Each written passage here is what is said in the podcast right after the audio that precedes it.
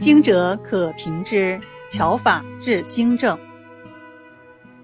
金元时，江南有一个姓魏的商人，携妻子外出游玩，住在一家旅馆。半夜睡梦中，忽听喊声大作，响声四起，火光冲天。魏妻突然惊醒，吓得从床上滚跌在地。其夫抱起，只见他两眼直视，不省人事。待火光渐隐，强盗远去，依然神志恍惚。回到家中，魏妻不敢独处。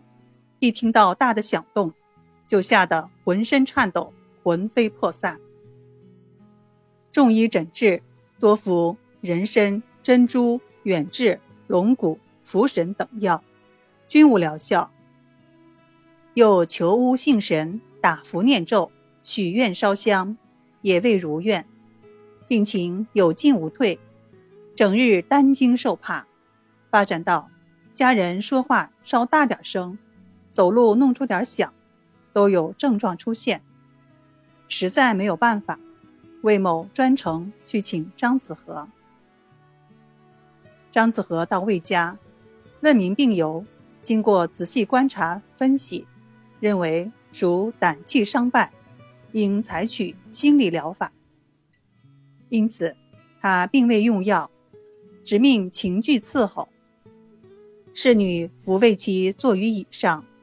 张子和轻抚长琴，柔弹慢捻，一串串清亮舒缓的音符从弦间徐徐溢出，如细柳疏芽，含苞初绽，似呢喃燕语，潺潺流泉。魏妻听得入神，脸有月色。忽然，张子和指法一转，顿时如狂风大作，急雷炸响，石滚泥崩。梁摧柱折，魏妻闻之大恐，症状突发。张子和停弦罢奏，笑说：“夫人，此乃曲之变化，何必惊疑？人之情常因外达，人之病可由外生。若处变不惊，临危不惧，坚毅方可得也。譬如夫人之惊。”魏其气色渐缓，神志转定，静下心来。张子和接着说：“容我再做个试验吧。”说话间，他让两名侍女抓住病妇的两只手，将他按坐在高椅上，然后在他的面前放一张小茶几。张子和指着茶几道：“请娘子看这里。”话音未落。砰的一声，用棍子使劲儿打在茶几上。病妇见状大惊。张子和说：“我用棍子打茶几，你怕什么呢？”待他心神稍定，张子和又敲打小茶几。这回他果然不那么惊怕了。张子和重复以上动作，并暗中让人划病妇背后的窗户纸。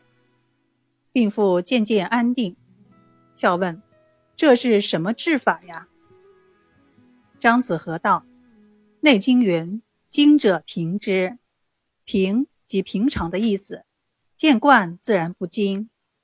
对受惊者，治疗时要设法让他对受惊的诱因感到习惯，觉得跟平常一样。’这一番解释，说的病人点头称是。”当晚，病人躺下睡去。张子和又命家人敲打病人的门窗，拖动家具，通宵达旦地折腾他。患者居然不被闹醒，一觉睡到天明。从此以后病人即使听见雷响也不再惧怕了。张子和采用的这种治疗方法所达到的效果往往是药物难以取得的。